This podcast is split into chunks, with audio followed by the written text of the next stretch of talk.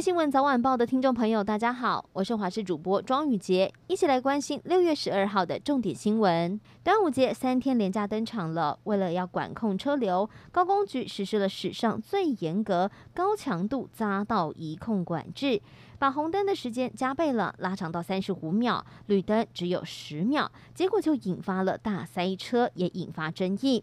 在台北、新北各个交流道是塞爆了，出现了超长的车龙。也因为匝道仪控相当严格，高雄有救护车卡在车阵里头。这个措施到底是要惩罚谁呢？而且影响的倒也不是一般的民众，有很多是连假还得上班的通勤族以及送货的物流车，包含像是有新北市的民众回家，原本只要四十分钟，但是却花了两个半小时才到家，引发民怨。疫情到现在还没有降温，各个县市首长。面对了端午连假返乡潮，都是严阵以待。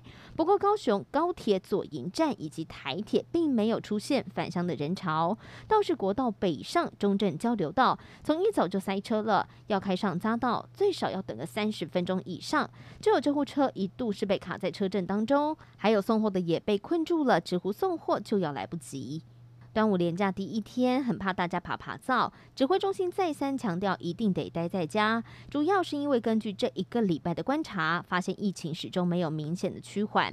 而今天一共是新增了两百五十例的本土个案，二十六例的死亡。目前全台的死亡个案已经累积到了四百一十一例，死亡率再上升来到了百分之三点二二。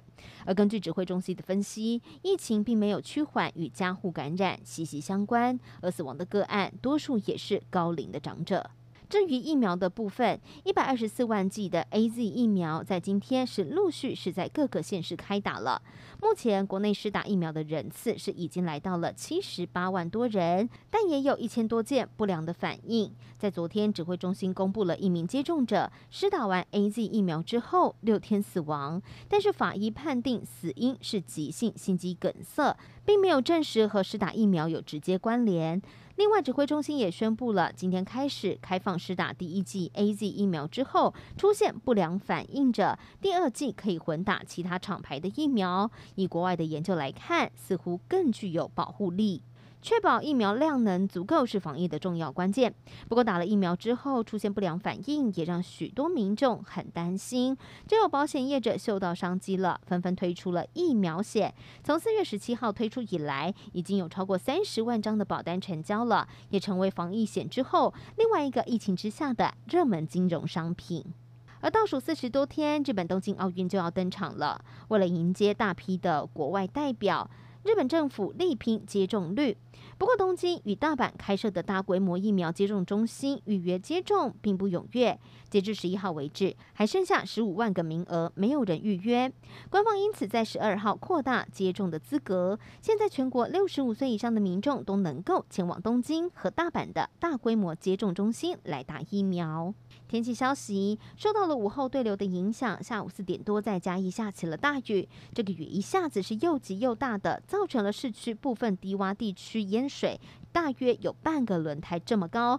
雨势大约持续了二十几分钟，这个积水才慢慢的消退。提醒大家，未来这几天的天气状况，在午后，尤其是在嘉义以南地区，还有山区的部分，会比较不稳定一些。而没有下雨的时候，整体感受起来也会比较炎热。提醒大家，外出的时候一定要多补。补充水分，也要小心，不要中暑了。